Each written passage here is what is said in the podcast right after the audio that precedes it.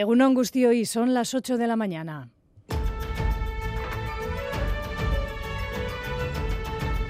Crónica de Euskadi con Aichiber Bilbao. Sí creo que he tenido alguna responsabilidad y algún compromiso por las libertades de mi pueblo, por la paz, por la democracia. Yo me he sentido responsable como ciudadano vasco y como Su voz se apagaba ayer, a esta hora nos daba cuenta de ello su familia. Agustín Ibarrola marcó una época con su arte junto con otros grandes como Chillida u Oteiza, maestro también de muchos artistas de hoy y en lo social luchador por la libertad. Hoy se inaugura en Durango una exposición con sus últimos trabajos, puede ser un bonito homenaje o también, y para ello el tiempo nos va a acompañar, visitar su gran obra a cielo abierto. Omaco Basoa. Ojo, no olviden que hay que reservar la entrada.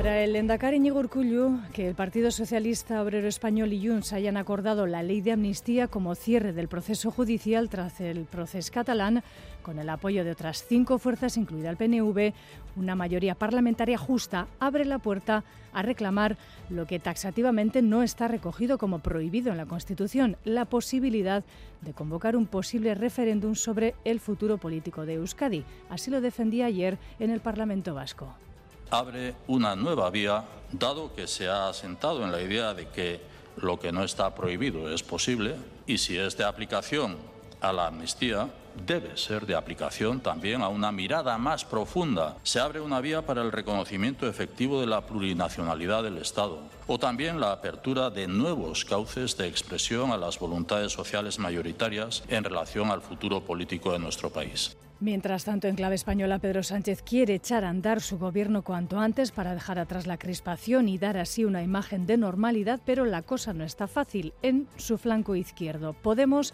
quiere mantener la cartera de igualdad y no acepta la oferta hecha por la líder de Sumar. Anoche en Gambara, el miembro de Izquierda Unida, Enrique Santiago, dentro de la coalición Sumar, hacía un llamamiento a dejar a un lado los personalismos hacemos un llamamiento a que todo el mundo trabaje por los intereses generales, que están por encima de los intereses de cada fuerza política y de cada persona. Llevar adelante el programa de Sumar, consolidar el gobierno de coalición de izquierdas, y hoy, como cada tercer sábado de noviembre, se celebra el Día Internacional de los Supervivientes a la muerte por suicidio. En Euskadi Navarra, más de 200 personas se quitaban la vida en el año 2022. Sus familiares, sus supervivientes, piden que esta realidad no se esconda porque lo que se conoce, se comparte, se puede prevenir mejor. Un suicidio deja detrás de sí un dolor inmenso. Por otra parte, la culpa es uno de esos elementos que se convierte en algo inmanejable. Entonces vivimos unos niveles de angustia absolutamente indescriptibles, pero además que es que nos dominan completamente, ¿no? Buscamos ahora los titulares de la actualidad del deporte. John Hernández, Egunon. Egunon, triunfo importante anoche del Vasconia en el Astroval de Villerban ante el Asbel. Es la cuarta victoria consecutiva en Euroliga, esta vez por 81-88 con remontada incluida y con esa baja de última hora que sufrió el equipo que jugó sin Tadas Sedekerskis. El equipo gasistar está ya con balance positivo de 5 victorias y 4 derrotas. Hoy, y siguiendo con baloncesto, es el turno del Ide Tren que recibe la visita del Jairis a partir de las 6 de la tarde en la que será la jornada 8 de la Liga Femenina Endesa. En cesta punta, Erquiaga y Basque derrotaron eh, anoche a Gorka y Goico en la final del High Alley World Tour entre sets 15 a 10, 13 a 15 y 4 a 5. En balomano, triunfo Triunfo importante del Vidasoirun por 31 a 27 ante el Ademar León. Anoche en Artalecu, los de Jacobo Cuétara son colíderes con 19 puntos. Y en fútbol no tenemos primera división masculina por el parón de selecciones, pero sí primera femenina. Liga F, jornada 9. Hoy juegan nuestros tres representantes. A las 4, Real Sociedad Sevilla. A las 6 y media, Ibar Sporting de Huelva. Y a las 8 y media, Valencia Atlético. Gracias, Y A partir de las 8 y 20 más deportes, buscamos ahora el pronóstico de Euskalmed para las próximas horas. Mayalen Martija, Egunon. Egunon. El fin de semana viene marcado por un tiempo templado y soleado. El día comienza con temperaturas algo frescas, pero en cuanto salga el sol irá templando el ambiente y las máximas superarán la barrera de los 20 grados en prácticamente todas las zonas. Veremos en muchos sitios termómetros que van a llegar hasta los 22 o 23 grados de máxima. Primeras horas se puede formar algo de niebla en las zonas habituales, pero levantará rápidamente y el cielo quedará despejado. Tan solo veremos algunas nubes altas y finas que no van a traer ninguna consecuencia. Así que tenemos por delante una jornada con tiempo de primavera. Sin incidentes hasta ahora en carreteras, reciban un saludo de las y los compañeros de la redacción de esta crónica de Euskadi fin de semana que en el control técnico coordinan Joseba Urruela y Aitor Arizabalaga. Las 8 y 5 minutos. Comenzamos. Crónica de Euskadi con Aichiber Bilbao. La ley de amnistía llegaba este viernes al pleno de control al gobierno en el Parlamento Vasco. En respuesta a una pregunta de Vox, el Endacari Urcullu defendía la medida de gracia a los cientos de encausados por el proceso catalán e iba incluso más allá, interpretando que allana el camino a la cuestión nacional vasca, incluso que abre la vía a que la ciudadanía exprese su voluntad en torno al futuro político de Euskadi, es decir, a un referéndum, porque sostiene no está prohibido. Ahí no hay iglesia. Sí, la ley de amnistía abre oportunidades para el reconocimiento de la realidad nacional vasca para el Lendakari. Incluso abre la puerta a un referéndum o consulta, aunque no lo llegaba a mencionar. Dado que se ha asentado en la idea de que lo que no está prohibido es posible, y si es de aplicación a la amnistía, debe ser de aplicación también a una mirada más profunda. Se abre una vía para el reconocimiento efectivo de la plurinacionalidad del Estado o también la apertura de nuevos cauces de expresión a las voluntades sociales mayoritarias en relación al futuro político de nuestro país. Hacía esa reflexión en respuesta a una pregunta de la parlamentaria de Vox que considera al PNV cómplice del atropello contra el sistema democrático que supondrá la ley de amnistía. Urcullu le acusaba de estar alentando una sublevación callejera que se salta todas las reglas democráticas. También en relación al reconocimiento de la nación vasca, la parlamentaria de Euskal Herria Bildu Nerea Cortajarena instaba a llegar a un acuerdo primero en el Parlamento vasco antes de abrir el debate en el Estado. Un acuerdo de país. El Endacari le pedía que no finjan apostar por la bilateralidad. herri bezala egin behar dugula estatu espainiorrari ezer planteatu aurretik ea zu bat zatozen nazio auziari erantzun alizateko prozesua herri bezala abiatu beharrarekin. Hemos defendido siempre la vía de la bilateralidad. La he defendido siempre. Ustedes no, aunque quieran mostrar otra cara. Y es que en el plan político de Sortu, argumenta, se habla de obligar a los estados y de la vía unilateral. Y tal como anunció el Partido Popular, ha comenzado a presentar propuestas contra la ley de amnistía en nuestras instituciones. La primera ha sido el Ayuntamiento de Vitoria-Gasteiz. Tal y como se preveía, el Pleno rechazaba ayer la moción que ha contado con el único voto favorable de los concejales populares. Escuchamos a la proponente Vado Maica y los portavoces de PSI y PNV, Borja Rodríguez y Beatriz Artola Zaval esta mañana al señor Urcuyu diciendo que la amnistía abre la puerta a un referéndum sobre el futuro en Euskadi. Esto es lo que ustedes están provocando, señora Echevarría. Que ahora se abra la puerta a la secesión de dos comunidades que forman parte de nuestra nación. Para el Partido Popular eh, la Constitución es algo que se moldea, que se flexibiliza en función de cuáles son sus intereses. Yo pensaba ingenua de mí que la constitucionalidad de una ley la decidía el Tribunal Constitucional. Pues resulta que estoy equivocada. El PP en esta moción ya ha decidido que la ley de amnistía es inconstitucional. Desde las filas de Euskal Herria Bildu afeaban a ambas formaciones precisamente ostentar la alcaldía gracias a los votos del Partido Popular.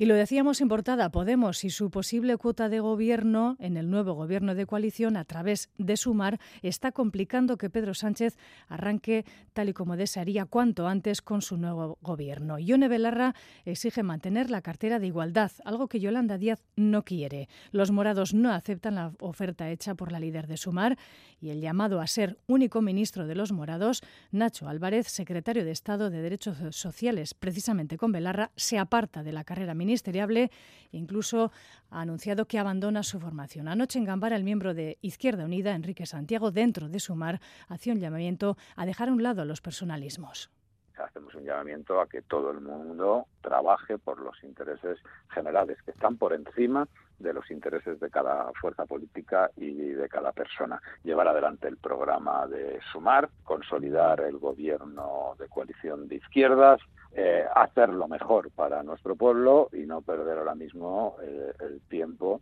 en, en las cuestiones internas. Mientras tanto, hoy se repetirán las manifestaciones contra la ley de amnistía en nuestro país, en Iruña y también en Madrid, convocados por Sociedad Civil. En Cibeles estarán Alberto Núñez Feijóo y también Santiago Abascal. La oposición a la ley, todavía solo registrada, suma ahora a los jueces vascos, que consideran que la enmienda política a su proceder rompe con la separación de poderes. Una declaración que, por cierto, cuenta de cuatro con un voto en contra, el del presidente precisamente del Tribunal de Justicia Vasco, Iñaki Subijana. Y mientras tanto, en España, llamamiento al ejército por parte de un grupo de militares retirados que exigen que Pedro Sánchez sea cesado precisamente por el ejército. Iracha Ruiz. Son medio centenar de militares franquistas retirados los que firman el texto, tres antiguos generales de división, cuatro generales de brigada, 23 coroneles o siete comandantes. Le piden directamente al ejército que destituya a Pedro Sánchez. Es algo así como un golpe de Estado velado, pero al estar jubilados, ninguno de ellos está sujeto al régimen disciplinario de las Fuerzas Armadas. Los antiguos cargos les exigen a los responsables de la defensa del orden constitucional, el cese del presidente del Gobierno y la inmediata convocatoria de elecciones. No solo eso, además Además, tachan al presidente del Constitucional de magistrado con dudosos antecedentes de neutralidad, dicen, por sus procedimientos para la integración de una organización terrorista como partido político. El manifiesto golpista sigue recabando apoyos.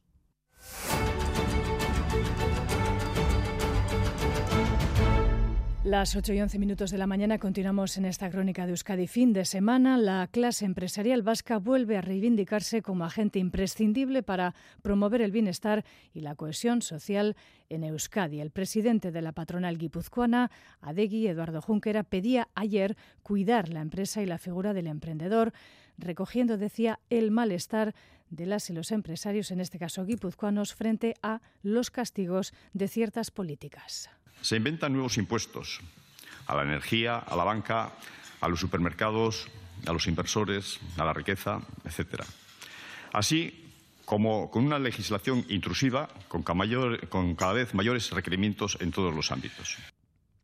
Y un grupo de palestinos recientemente evacuados de Gaza a través del paso de Rafah, como saben, se encuentran ya en Euskadi entre nosotros. Son en total 26 personas que cuentan con doble nacionalidad, palestina y española. Han llegado, están bien, pero con el corazón roto por cómo abandonan su país y también sus allegados. Aquí van a recibir apoyo psicológico y asesoramiento jurídico a Ainhoa Iglesia. Llegaron el jueves desde el Cairo a Torrejón de Ardoz y a primera hora de ayer llegaban a Euskadi exhaustos tras un largo viaje desde Gaza. Son cuatro unidades familiares, un total de 26 personas hispano-palestinas, entre las que hay 13 menores o jóvenes. Ahora recibirán atención por parte de las instituciones vascas. Jonan Fernández, secretario general de Transición Social se encuentran bien, todas ellas están cansadas y la Dirección de Migración y Asilo ha dispuesto un dispositivo de acogida que cuenta con apoyo psicológico, eh, asistencia psicosocial, traducción y también asesoramiento jurídico, que es una de sus principales preocupaciones en este momento. Están en situación de provisionalidad, es decir, que puede que no todos se queden aquí definitivamente. Y lo escuchábamos en portada, cada tercer sábado de noviembre se conmemora el Día Internacional de los Supervivientes en duelo por suicidio, es decir, las y los familiares de quienes deciden acabar con su vida. El año pasado, en el año 2022, en Euskadi Navarra, más de 200 personas se suicidaron, si bien es algo que tiende a ocultarse también por parte de los medios de comunicación. Sin embargo, las y los expertos consideran que hablar de ello ayuda en la prevención y el apoyo a los familiares. Se debe, por tanto, romper el tabú. Lier Puente. Chema Ormazábal perdió a dos hermanos por suicidio en muy corto espacio de tiempo. Ocurrió en el plazo de un año. Viene un susto, viene un, un shock tremendo y al año siguiente todavía sin recuperarte. Con el aniversario viene el segundo, ¿no? Fue muy duro. Además, el silencio y la vergüenza agravan el sentimiento de culpa. Todo el mundo te pregunta, ¿y no lo viste venir? ¿Y no sabías que esto podía pasar? ¿Cómo no me he dado cuenta que esto está, está ya para rebosar o que podía haber hecho algo? Y entonces empiezan muchas preguntas, ¿no?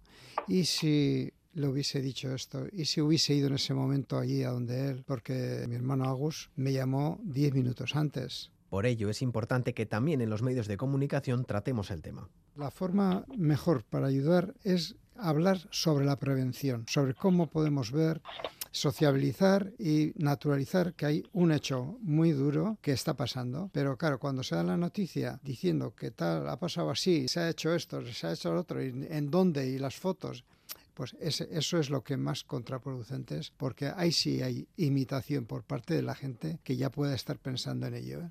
Chema Ormazábal es coterapeuta en Videguin. Esta asociación ofrece un servicio de apoyo al duelo y enfermedad grave avanzada. Izaskun Andonegui es enfermera paliativista y fundadora de Videguin ofrecemos grupos de apoyo terapéuticos a familiares que hayan pasado por, esta experiencia que es tan traumática y estigmatizada socialmente y muchas veces evidentemente solitaria. Sigue siendo un revulsivo ¿no? para toda persona ¿no? cuando te encuentras delante de un superviviente que son las familias. Para poder en la medida de lo posible paliar un dolor y un sufrimiento tan invisibilizado en la sociedad.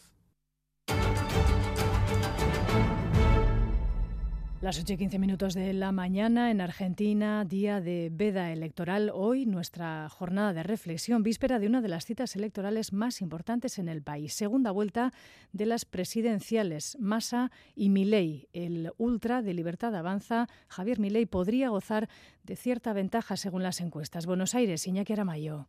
Los candidatos para suceder al presidente Alberto Fernández cerraron sus campañas anoche y el peronista y ministro de Economía Sergio Massa lo hizo con el foco en el voto joven, frente a estudiantes secundarios prometiendo un país en el que se defiendan las utopías. Un país con igualdad de oportunidades es pensar que el hijo de un albañil o de un peón rural tenga la misma oportunidad de cualquier otro para ser presidente. Eso es el país que tenemos que construir esa es la utopía que tenemos que defender. El ultraliberal Javier Milei en un multitudinario acto dijo que se deberá elegir entre las ideas del populismo peronista y las de la libertad y que es momento de reconstruir el país.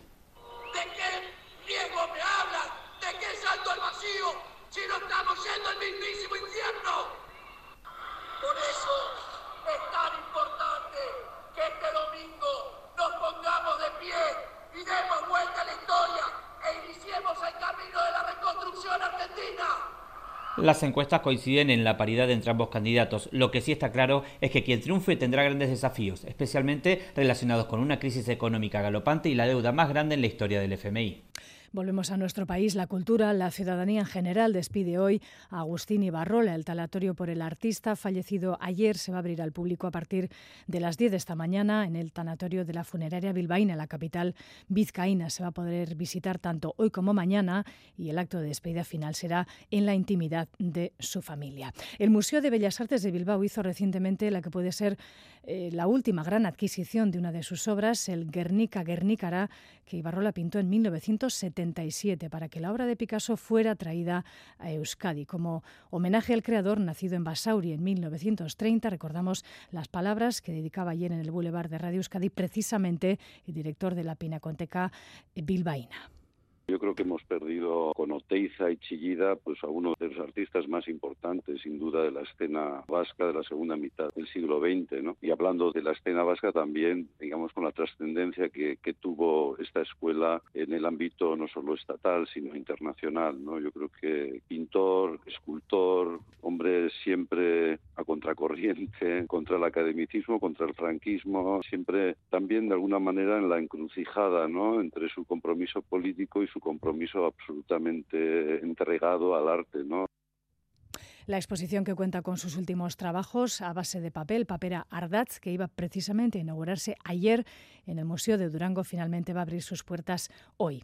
Y otra cita cultural, en otro orden de cosas. Esta noche, a partir de las 9, se va a celebrar el campeonato de beatbox de Euskal Herria en Música Barri en Guecho. El beatbox es el arte de crear música por medio de imitación de sonidos con nuestra boca, una cultura cada vez que tiene mayor número de seguidores también entre nosotros. En el campeonato competirán ocho beatboxers, entre los que se encuentra Ike, el anterior Chapeldon. Durante la jornada se han organizado una serie de actividades relacionadas con el beatbox. La crónica es de Oyer Narvaiza.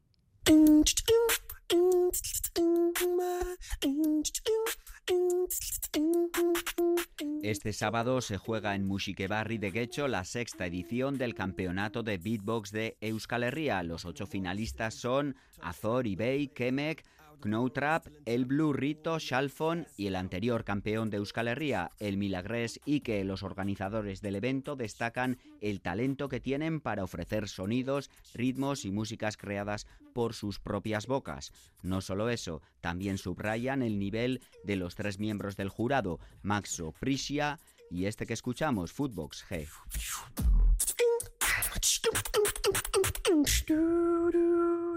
Los tres, además de ejercer como jurado, también ofrecerán una exhibición. Boris Bringas, organizador del campeonato de beatbox de Euskal Herria. Tener en, tener en Guecho, tener cerca de casa la posibilidad de, de, ver a tres de los mejores beatboxers del planeta sin una disciplina tan llamativa y tan impresionante, sobre todo al verla en directo, y tener al campeón del mundo, a la subcampeona del mundo y al campeón de Europa, creo que es una oportunidad muy, muy interesante y que creo que nadie se debería de perder. Han organizado una serie de actividades paralelas en torno al evento como la comida popular o la sesión de micro abierto.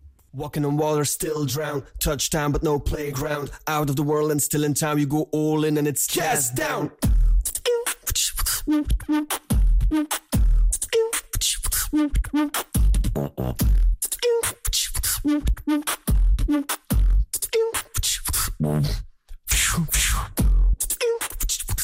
Son las 8 y 20 de la mañana, tiempo ahora para la información deportiva en Radio Euskadi y Radio Vitoria.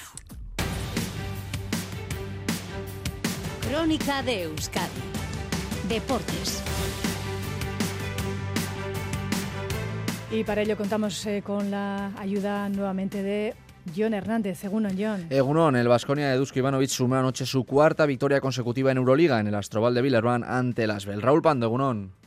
Egunon John, victoria del Vasconia anoche en Villerbón de mucho mérito, 81-88 frente a Las Bell, porque el equipo perdía hasta por 16 puntos en el segundo cuarto, no supo frenar el caudal ofensivo en los primeros 20 minutos, 49-42, 7 abajo en tiempo de descanso. Hay que añadir que, que llegaba en cuadro el equipo de Ivanovic y que además a última hora se sumó a la lista de bajas de Kerkis con un proceso gripal, pero hizo un magnífico tercer cuarto, gran defensa y gran acierto también en el lanzamiento de tres que le puso ocho arriba al término de los eh, 30 minutos eh, primeros y luego ya en los 10 últimos eh, supo mantenerse arriba en el marcador a pesar de un intento de Lasbel en el inicio de su último cuarto para hacerse con el partido. Daba mucho mérito a la victoria Ivanovic después del encuentro. Sin ninguna duda es un gran, gran esfuerzo y gran mérito de jugadores esta victoria aquí, pero Primer tiempo hemos tenido una cara, una cara sin defensa, sin agresividad, sin carácter y el segundo tiempo ha sido este carácter Vasconia y defensa y lucha para ganar este partido. Gran partido de Howard, 35 puntos, 8 triples, sin olvidar los 19 puntos, 13 de rebotes de Moneque o los 16 puntos de Costello. Es que ricasco Raúl, Vasconia tendrá un nuevo reto mañana ante Valencia Basket en el Bues Arena a las 5 de la tarde y a esa misma hora jugará el Surne Vilo Basket en Badalona ante el Juventud. Habla Jaume Ponsarnau. Es un rival que, aspira más, creo que es un rival que ha tenido muchas dificultades, que siendo todos les costó muchísimo adaptar a los nuevos y no estaban consiguiendo, estaban consiguiendo un nivel de competitividad muy alto porque ganaban los partidos, pero no de juego. Y ahora, con muchas bajas, pues han tenido muestras de competitividad a momentos y de jugar bien a momentos y otros partidos no. Y para terminar con el baloncesto, y tenemos Liga Femenina Endesa, a las 6 de la tarde se juega el IDE Euskotren Jairis de la jornada 8. Seguimos con cesta punta, porque Erquiaga y Basque derrotaron anoche a Gorka y Goico en la final del Hayalay World Tour, victoria en tres sets con remontada incluida. Mikel Bilbao, Egunon. Egunon John, final durísima que se fue hasta los 72 minutos y que, como no podía ser de otra forma, se decidió en el tercer juego con un 4 a 5 para Arquiaga de Basque después de un envío de Goico al colchón superior del Deportivo Bilbaíno. Se llegó al tercer juego después de un primero para Goico y Gorka, después de remontar un 4 a 9 para ganar 15 a 10. En el segundo, después de seis empates, el último a 13, Arquiaga de Basque llegaron al cartón 15. Y ojo, remontaron azules después de la lesión de Basque que acabó el partido muy mermado como significaba Aritz Erquiaga. Ya se ha visto que hasta Vázquez se ha roto, ¿no? Eh, se ha lesionado, es una pena. Entonces eh, la victoria no sabe tan bien. Sí, pero arriesgando un montón. Eh, a saques que no tenía que entrar en un partido normal. Eh, bueno, Vázquez no queríamos que se lesionase mucho. Esta final era muy importante, pero bueno, eh, a la vuelta de la esquina está su segunda jornada del Winter Series, que también es muy importante para todos eh, los pelotaris y no queríamos que forzase. Anoche se puso el punto final al Haida World Tour, el circuito que engloba los principales torneos de Goalde, esto es, el Grand Slam de Donosti, Marquina, Guernica y Ondarribia. En los ganadores, eh, Básquet despide el torneo con la victoria final, el triunfo en Marquina y la segunda plaza en Ondarribia. El Kiaga se marcha con la victoria de ayer, el triunfo en el Grand Slam de Guernica y el subcampeonato en Marquina. Sí, eh, viendo además quiénes han sido los otros campeones, Goico Gorka ganado dos eh, Grand Slams, eh, Barandica Vázquez ganó en Marquina, eh, hay que darle valor a este campeonato también porque es eh, un resultado de todo el verano que hemos tenido y la verdad que contento. Goico y Gorka se tienen que conformar con el subcampeonato del circuito más las victorias en los Grand Slam de Donostia y Ondarribia. Ayer el de Zumaya se despidió de Bilbao, recibió varios regalos, entre ellos una foto gigante del propio Goico entregada por parte de los dirigentes del Consejo Mundial de Pelota Vasca. Es que ricasco Miquel, final de cesta ayer. Recuerden que mañana se juega la del 4 y medio de pelota en el frontón de Vizcaya de Bilbao, donde Peyo Echeverría y Joaquín Altuna pelearán por hacerse con la chapela. Hablamos ahora de balomano antes de meternos con el fútbol. Triunfo importantísimo anoche del Vidasoa Irún en la jornada 11 de la Liga Sobal ante la de Mar León 31 a 27. Vamos a escuchar las impresiones del técnico Jacobo Cuétara. Creo que hemos sido eh, superiores en el partido, luego bueno, jugamos contra un Ademar que lógicamente si en cierto momento pues, no estás aceptado se, eh, se, se, pega en el marcador, pero bueno, yo creo que, que hemos eh, encontrado una muy buena línea durante el partido, muy, estando muy a gusto atrás, que para nosotros es muy importante, para luego bueno, pues tener margen de error en ataque y la verdad que bueno, participación de todo el mundo y muy contento, un gran resultado. La victoria del Vidasoa anoche que lo sitúa con 19 puntos, bien consolidado en la segunda posición, empatado con el líder Barcelona. Los culers, eso sí, tienen un partido menos. Mañana es el turno del Helvetia Neitasuna, que buscará vencer en la pista del Atlético Valladolid a las 6 de la tarde. Y mañana también turno para el Superamara Veravera a las 12 del mediodía. Es la vuelta de la eliminatoria europea de la EHF European League. Las donostiaras tendrán que remontar una diferencia de 7 goles ante el Sola Noruego para pasar la eliminatoria. Vamos ahora con fútbol. En cuanto a la primera división masculina, ya saben que tenemos parón de selecciones, pero tenemos Primera División Femenina, jornada 9 de la Liga F. Nuestros tres representantes, es decir, la Real Sociedad, el Athletic de Bilbao y la Sociedad Deportiva Ibar, disputan hoy sus partidos. John Zubieta, Egunon. Egunon, John. La Liga Femenina vive hoy una nueva jornada. La Real Sociedad quiere resarcirse de la goleada ante el Real Madrid y recibe al Sevilla a las 4. Las andaluzas están a un solo punto de las de Natalia Arroyo, que quiere que el encuentro sirva de punto de inflexión. Nos han, nos han goleado y eso siempre, siempre es duro, pero por otro lado, pues con con ganas y con, con intención de, de, intentar ponerle, ¿no? eh, usar esto o, o, convertir esta, esta derrota tan, tan dura en, en, un punto de inflexión, si se le puede llamar así, para pasar a la acción y, y mejorar en aquellas cosas que, que, creemos que nos están impidiendo competir a mejor nivel. Y el Eibar recibe al Sporting de Huelva, último clasificado, a las seis y media. Y Purúa quiere ser testigo de la primera victoria como locales de las Armeras. Geray Martín así lo espera. Podemos hablar de finales en noviembre, pero bueno, la realidad es que es un partido importante para nosotras viendo la, situación clasificatoria. A partir de ahí, pues va a ser muy importante saber controlar las emociones, saber controlar los pensamientos, eh, no querer ganar el partido en los primeros 15 minutos. Tenemos un rival enfrente con mucha experiencia en primera división, que lleva muchos años en la máxima categoría. Y por su parte, el Athletic se desplaza a Valencia para jugar su partido ante el conjunto Che a las ocho y media. David Aznar confía en lograr el primer triunfo liguero a domicilio.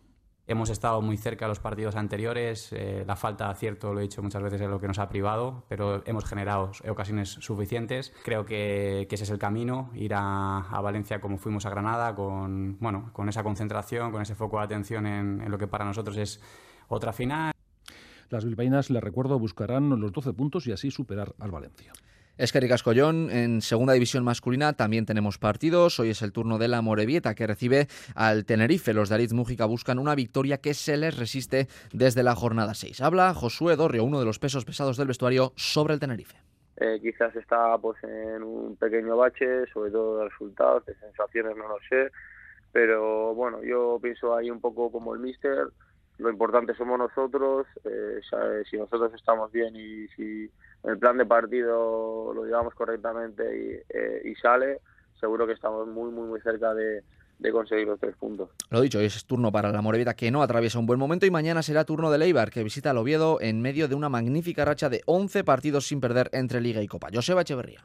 Respetando mucho el, al que tenemos enfrente, pero nosotros ir allí a, a dar nuestro nivel, a a, ser nosotros mismos, a jugar el partido que queremos y sobre todo eh, desde la valentía ir a por el partido. Y yo creo que, que cuando el Eibar ha estado con mucha decisión ofensiva, ha defendido mejor.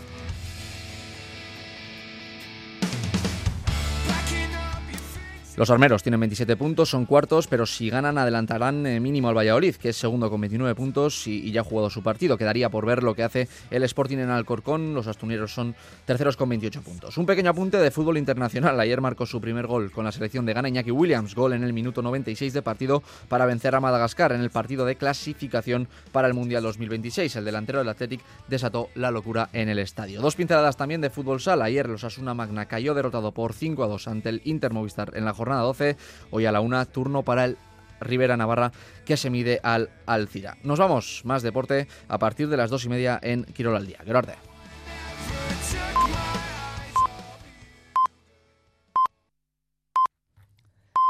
Son las ocho y media, una angustia hoy. Crónica de Euskadi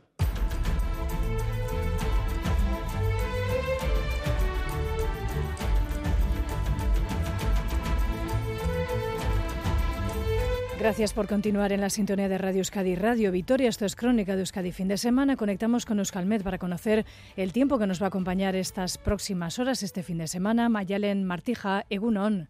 Hola, Egunon. Parece que esta también va a ser una agradable jornada otoñal en este caso. Sí, sí, me atrevería a decir que incluso primaveral, porque tenemos eh, por delante una jornada con sol y con temperaturas muy, muy suaves. Más de 20 grados veremos en prácticamente todos los termómetros. En muchos de ellos incluso las temperaturas alcanzarán los 22 o los 23 grados de máxima. Sí que es cierto que empezamos el día con ambiente fresco en muchos sitios. Pues, eh, por ejemplo, la mínima eh, tenemos con 2 grados y medio en Navarrete, en Álava. Bueno, pues otras zonas pues, como Arsate con 7 grados o en Vitoria con 4 pero bueno, en cuanto el sol vaya cogiendo fuerza, esas máximas serán muy, muy templadas y prácticamente primaverales. Los cielos prácticamente despejados, veremos alguna que otra nube alta, son nubes muy finas que no van a traer ninguna otra consecuencia. Así que, lo dicho, tenemos por delante una jornada estupenda para disfrutar. Y también parece que mañana domingo, ¿no? Sí, mañana todavía el tiempo va a aguantar. La temperatura no va a subir tanto como hoy, pero aún así las máximas mañana se van a aproximar también a los 20 grados. A partir de la tarde ya las nubes se irán multiplicando y ya será de cara al lunes cuando volveremos a hablar de lluvia y de un descenso muy notable de las temperaturas. Pues eso será a partir de lunes. Disfrutemos entonces de este fin de semana mm, primaveral. Es que ricas como Mayalen. Agur. Agur. Tenemos, completamos esa lista de temperaturas que nos ofrecía Mayalen Martijas desde Euskalmet. 12 grados en Bilbao y en Donostia, 9 en Bayona, 5 en Vitoria-Gasteiz y 4 en Iruña. Temperaturas frías, frescas, en una bonita mañana de cielos también rojizos, sin incidencias en carreteras. Aquí tiene, señor, su cuenta. No, no, ya me la darás en 2024. Solo en los 10 días Nissan, llévate un Nissan con entrega inmediata y no lo pagues hasta abril de 2024. Vende el 15 al 25 de noviembre a tu concesionario Nissan y aprovecha las mejores ofertas antes de que se acaben. Mañana en ETV2 descubrimos un lugar donde el tiempo parece haberse detenido en el siglo XVII. Torri, al este de Holanda. La llaman la Venecia del Norte. Todo verde. Es que llueve mucho. Si sigues recto, acabas en Alemania. En Pascos por el Mundo, el este de Holanda. Mañana por la noche en ETV2. Vuelve FIC Bilbao, la feria de arte del País Vasco. El Festival Internacional de Grabado y Arte sobre Papel reúne en el Palacio Euskalduna medio centenar de galerías con obra de más de 500 artistas con Japón como país invitado. Del 23 al 26 de noviembre disfruta de visitas guiadas, talleres, exhibiciones en directo, conferencias. FIC Bilbao en el Palacio Euskalduna del 23 al 26 de noviembre. Tu colección de arte comienza aquí. Te esperamos. Más información en ficbilbao.com. Este lunes en Boulevard, Arnaldo Otegui, el coordinador general de Euskal Herria Bildu, a las 8 y media de la mañana en Radio Euskadi y ETV2. Las 8 y 33 minutos eh, de la mañana continuamos en Crónica de Euskadi fin de semana. Esta ha sido sin duda una semana de gran producción informativa, de grandes noticias. Entre otros, como saben, se ha formado el nuevo gobierno en España, no sin problemas. Lourdes Soria nos ofrece una vez más su flashback.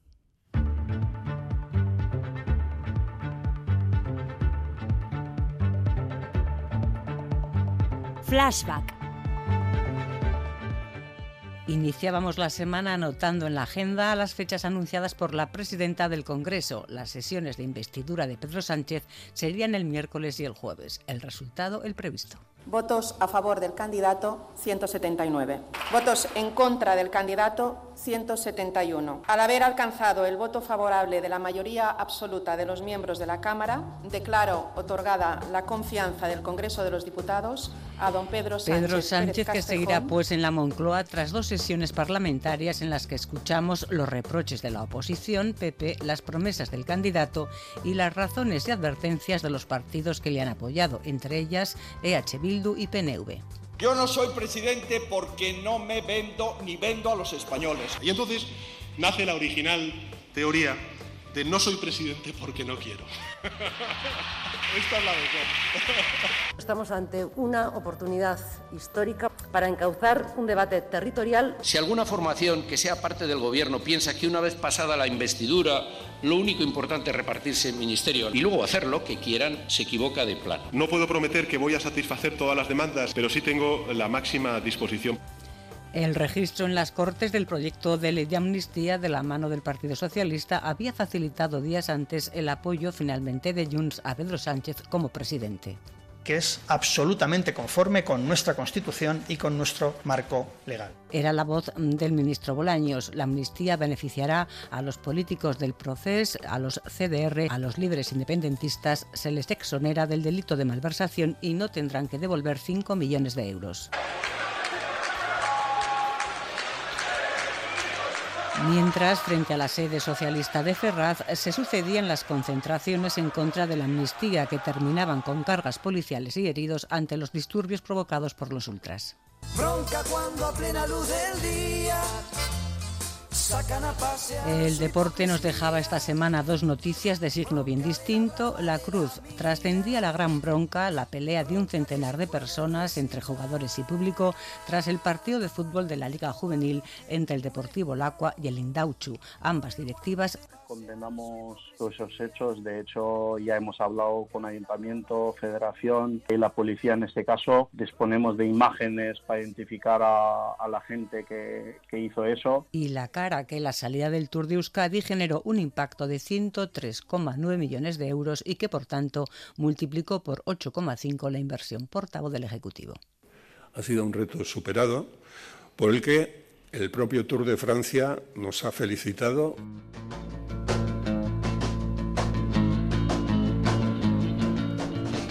Siemens Gamesa, en cambio, anunciaba pérdidas 4.600 millones de euros este año, pero con las ayudas que espera recibir de Alemania y España, la dirección no contempla despidos ni cierres.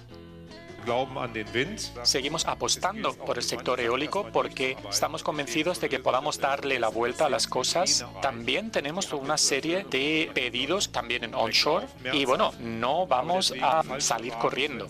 Y quien sigue clamando en el desierto es el Ararteco. Se quejaba estos días de que hay muchas administraciones que hacen oídos sordos a sus requerimientos y reclamaciones. El problema de la falta de colaboración necesaria no reside únicamente en la no respuesta, sino también en la falta de calidad de la eh, respuesta ofrecida por la Administración, omitiendo a veces la contestación a las cuestiones que hemos planteado o dificultando que el Ararteco pueda acceder a información necesaria el gobierno de Navarra que pedía a varios ayuntamientos de la comunidad que cesaran al que fuera jefe de ETA, Miquel Albisu, al que tienen como coordinador del grupo de Euskera. Lo había denunciado previamente Covite, el colectivo de víctimas del terrorismo. Eso sí que nos afecta. El final de tan negociado que estamos viviendo en este país. Quien ha pagado la paz en este país somos las víctimas. No le debemos nada a ETA ni a nuestros gobernantes.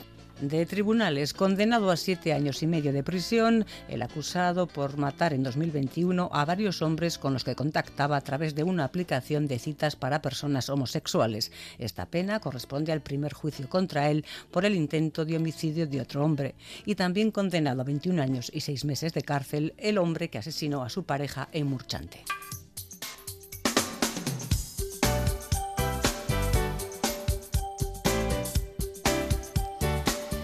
Pasamos ya al ámbito internacional. IDF forces are carrying out a precise and targeted operation El ejército israelí atacaba el hospital Al-Shifa, el más grande de Gaza, e instaba a los de Hamas a rendirse acusándoles de guardar armas en el sótano del centro hospitalario. ¿Y qué razón tenía David Cameron hace siete años? Nothing is really impossible if you put your mind to it. After all, as I once said, Todo es posible en política, decía. Perdió el referéndum del Brexit, dimitió como primer ministro y esta semana lo ha repescado para su remodelado gabinete Rishi Sunak. De la muerte del escultor y pintor Agustín Ibarrola ya les hemos hablado en Crónica Fin de Semana. Cerramos, no obstante, este flashback con la reseña de su última exposición, la presentada justamente esta semana. La podemos ver hasta el 18 de enero en el Museo de Arte e Historia de Durango, a base de papel Papera Ardat. Feliz semana.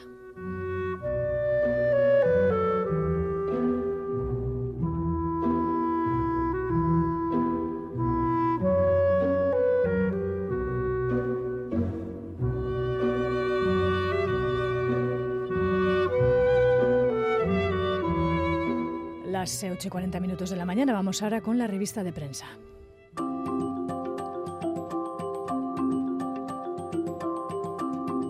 Más allá de las noticias que ya les hemos contado, hay más actualidad que podemos leer en la prensa esta mañana que repasamos con Xavi Segovia. Hola, Xavi. Eh, bueno, sí, comenzamos eh, por el correo que en su edición de Álava nos cuenta que ya hay encima de la mesa una decena de nombres de blusas inescas que aspiran a sustituir a Gorka Ortiz de Urbina para dar vida a Celedón en las próximas fiestas de la Blanca. A principios de año se podría conocer el o la elegida.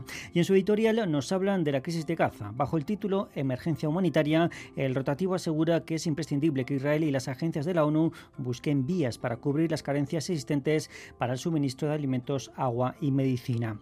Y precisamente en Della nos cuentan que ayer el pueblo de Zarauz despedía a Iván Yarramendi, asesinado por Hamas después de ser secuestrado junto a su mujer, también muerta, el pasado 7 de octubre, en el inicio de esta crisis. Con la inminente llegada del frío a principios de la semana que viene, un plato de alubias de Tolosa puede ser una buena alternativa para combatirlo, pero este año, Xavi, habrá que pensárselo dos veces. Pues sí, es que la cosecha de esta alubia por excelencia está siendo menor de lo esperado debido a las altas temperaturas del mes de agosto, donde se superaron con creces los 40 grados, cuando lo habitual suele ser una producción en torno a, los 25, a las 25 toneladas de alubia de Tolosa, este año se estima que serán unas 18 toneladas. Y vamos a elegir cuáles o cuáles son las imágenes que encuentras hoy en la prensa. Pues he elegido dos instantáneas. Por un lado, la cara más que seria que presentaba el rey Felipe VI cuando ayer recibía al presidente del gobierno Pedro Sánchez en su jura del cargo y también la víspera con Francisca Armengol, la presidenta de la Cámara, contrastaba con la sonrisa habitual que siempre suele presentar el monarca. Y otra imagen impactante la vemos en la isla del Hierro. En el diario.es nos muestran los nichos donde se entierran los inmigrantes que llegan muertos a la isla o que fallecen días después, víctimas sin nombres conocidos ni familiares a los que acudir que son enterrados con una sencilla acto y un sencillo letrero donde se lee inmigrante F01. El ayuntamiento y los ciudadanos se han comprometido a darles una despedida digna con la lectura de versos del Corán. Y como hemos hecho en los últimos días, terminamos con un repaso también por los crucigramas. Hoy buscamos un sinónimo de cuatro letras de la palabra labrat. Por cierto, en el río suizo de tres letras que buscábamos la semana pasada, es el río Ar, con dos AES. Hoy buscamos, recuerdo, sinónimo de labrat con cuatro letras. Yo lo sé, Xavi, pero esperamos al sábado que viene. Venga. Es que ricasco.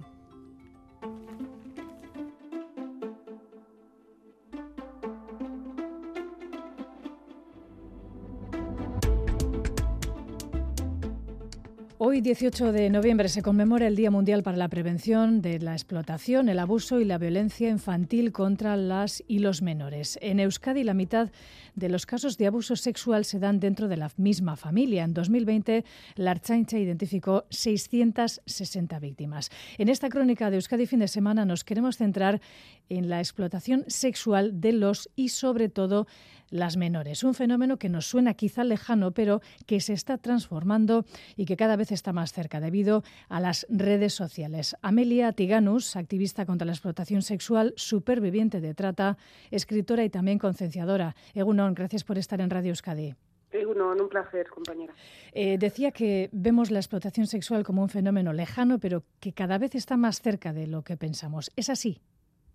Sí, desde luego con eh, la aparición de las ya no tan nuevas tecnologías eh, eh, se ha expandido las cosas buenas, el conocimiento, pero también se han expandido las prácticas dañinas para, para la salud y sobre todo las, las prácticas que ponen en riesgo el desarrollo y la integridad, tanto física como psicológica, de, nuestros niños y de nuestras niñas, especialmente como, como bien decías.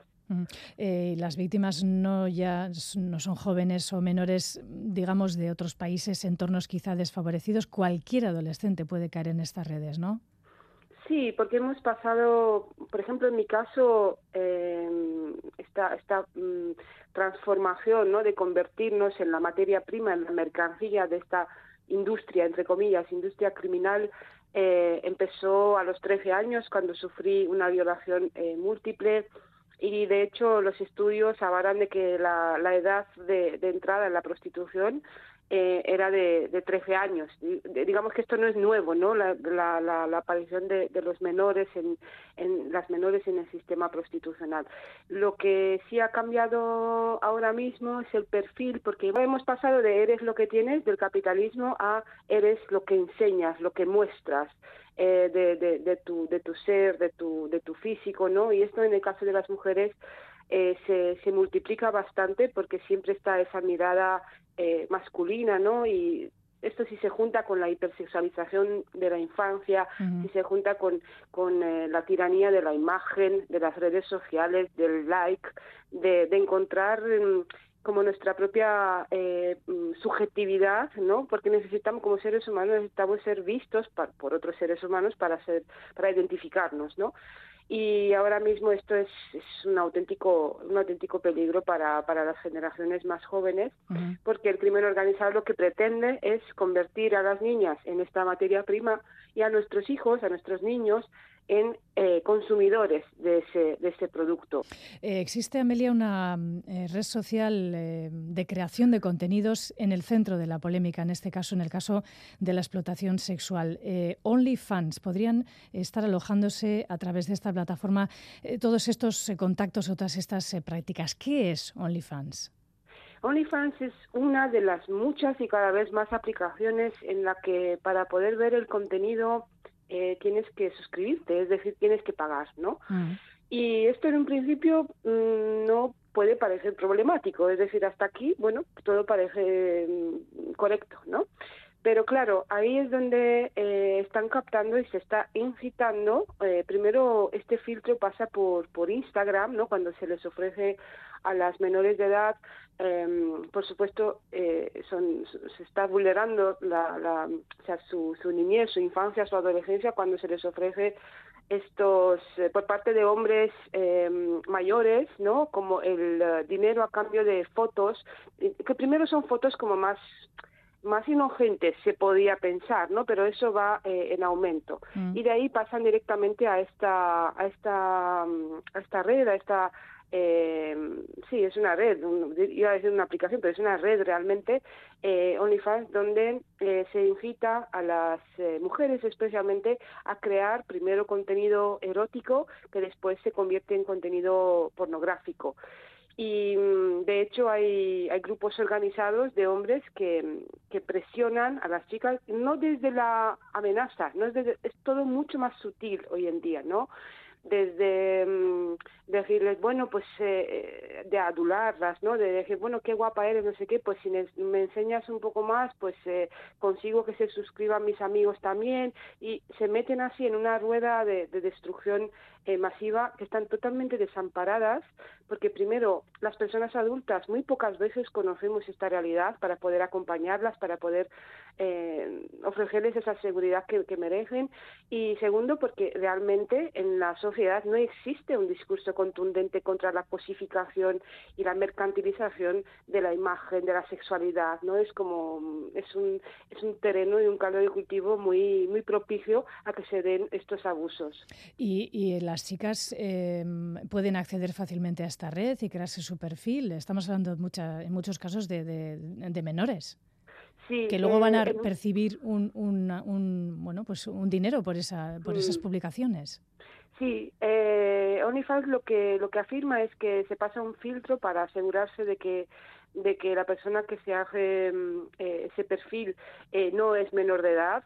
También aquí quiero decir que si tienes 18 años y ayer tenías 17, tampoco es que hayas madurado tantísimo, no, no deja de ser un problema, pero como nos estamos centrando ahora en las menores de edad, pues eh, desde luego eh, hay cada vez más casos de, de, niñas que acaban eh, mm, extorsionadas, eh, que acaban em, explotadas sexualmente a través de a través de estas redes.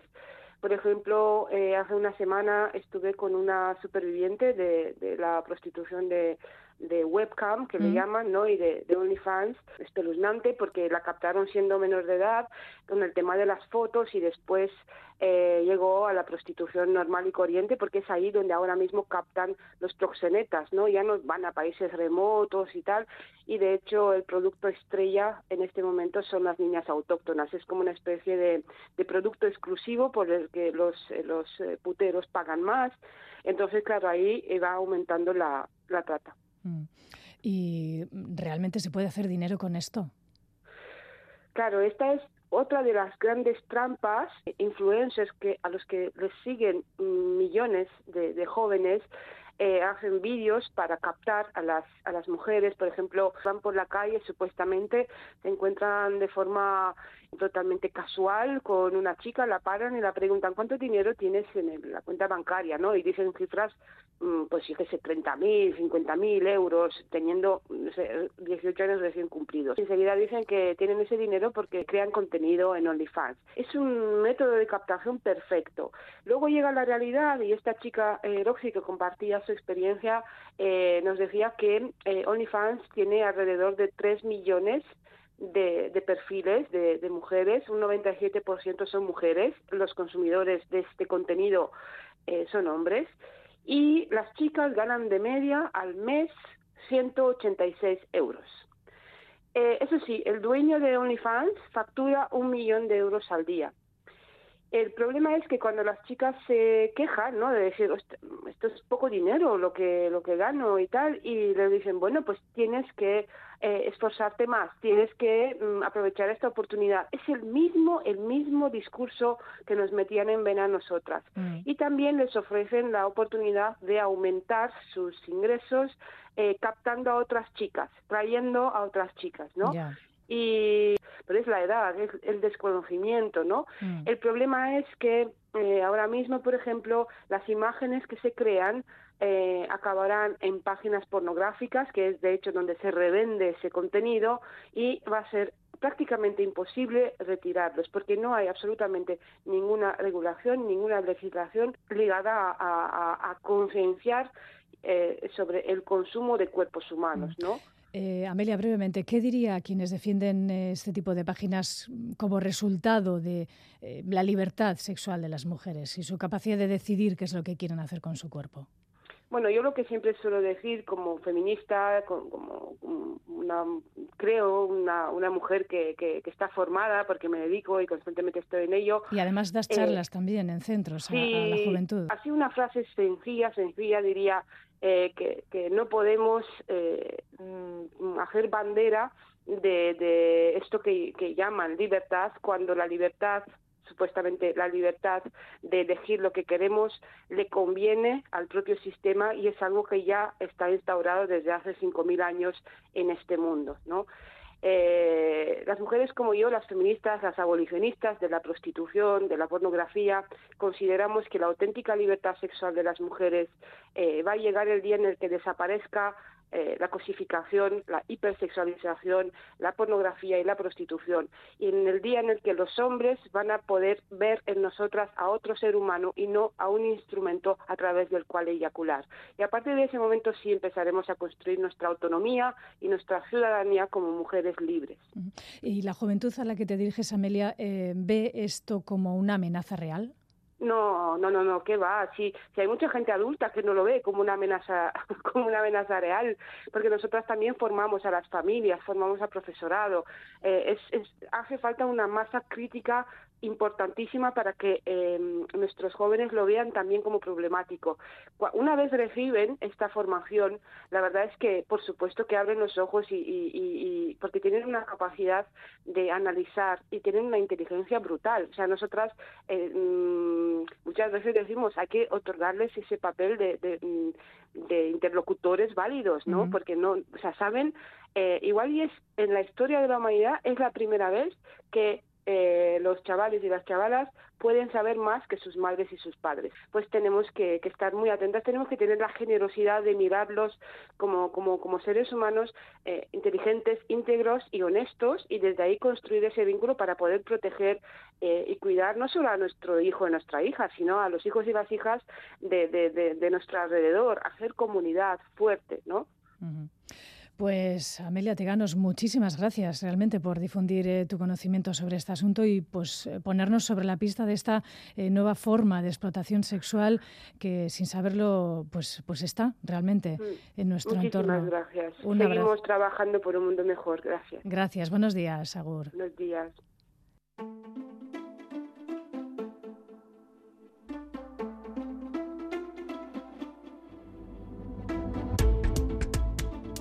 OnlyFans, la plataforma de pago de creación de contenidos eh, a la que aludimos, tiene 240 millones de usuarios en todo el mundo, 3 millones de personas quienes venden allí sus contenidos, contenidos de todo tipo. Pero un dato que destacamos, más del 90% de los creadores de contenidos son mujeres. Y Sone es una de ellas, bueno, lo fue. Entró con 20 años, no era menor, subió fotos suyas, lo hizo voluntariamente durante cinco meses y esta es su historia. Me operé el pecho porque tenía un complejo muy grande con él. Entonces conocía gente que tenía este tipo de páginas, que subiendo fotos allí iba a ganar un montón de dinero. Entonces yo empecé sin más, como un juego empecé a sacarme fotos en lencería y sí que es verdad que el primer mes eh, gané muchísimo dinero. Yo cuando me abrí esa página me puse unos límites que yo no quería pasar que al final terminé accediendo. Me promocionaba por Instagram. ¿Qué pasaba? Que yo recibía más de 200 mensajes diarios de chicos faltándome el respeto. Eh, la gente no entendía, pasaba la agresión verbal. Por una parte yo no quería renunciar al dinero, pero por otra parte yo no me sentía nada bien yo decía, es que soy un, un, objeto, la gente me ve como tal, la gente me trata como tal, tengo ansiedad, estoy mal conmigo, eh, con mi pareja, con mis amigos. Empecé a sentir vergüenza de lo que estaba haciendo. ¿Te, te compensa realmente estar así? No. Años después sigo recibiendo mensajes de si me sigo sacando ese tipo de fotos, o sea, increíble. OnlyFans es un mundo oscuro. No, yo con mi cuerpo hago lo que quiero, sí, pero es que cuando tú eh, vendes tu cuerpo de esa manera, todos tus derechos sobre el mismo desaparecen. Y eso es así. ¿Que ganas dinero? Sí. ¿Que compensa? No. Yo jamás a nadie, nunca le recomendaría abrirse una página de OnlyFans. Está ligada a la prostitución entonces, ¿por qué vemos mal la prostitución y no vemos mal OnlyFans? Es exactamente lo mismo. ¿No tienes un contacto físico? Bueno, ya te lo pedirán. Y con tu cuerpo y en el sexo no hay límites en ese sentido.